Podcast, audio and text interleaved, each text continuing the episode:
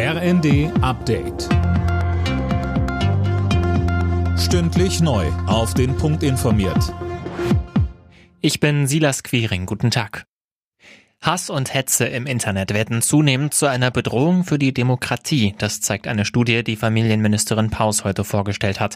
Demnach gibt's im Netz mittlerweile so viele Anfeindungen wie noch nie. Betroffene würden sich mehr und mehr zurückziehen. Paus betonte, wir müssen mehr tun, um Hass im Netz frühzeitig zu begegnen.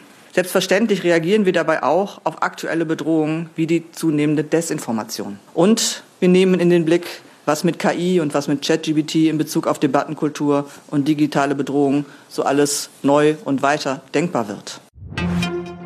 Innenministerin Faeser will den Staat besser vor Rechtsextremisten schützen. Der Plan, Extremisten konsequenter aus dem öffentlichen Dienst entfernen und ihre Finanzströme besser kontrollieren. Außerdem soll die Unabhängigkeit des Bundesverfassungsgerichts gestärkt werden.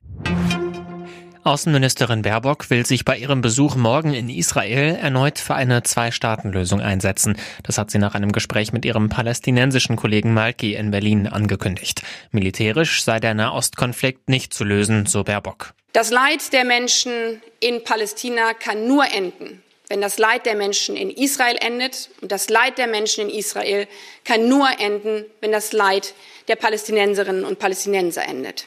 Nur mit einer Zwei-Staaten-Lösung lässt sich dieser Konflikt lösen. In der Fußball Champions League startet heute das Achtelfinale. Zum Auftakt empfängt RB Leipzig im Hinspiel den spanischen Pokalsieger und Tabellenführer Real Madrid. Anstoß in der Red Bull Arena 21 Uhr. Morgen ist dann der FC Bayern gegen Lazio Rom im Einsatz. Alle Nachrichten auf rnd.de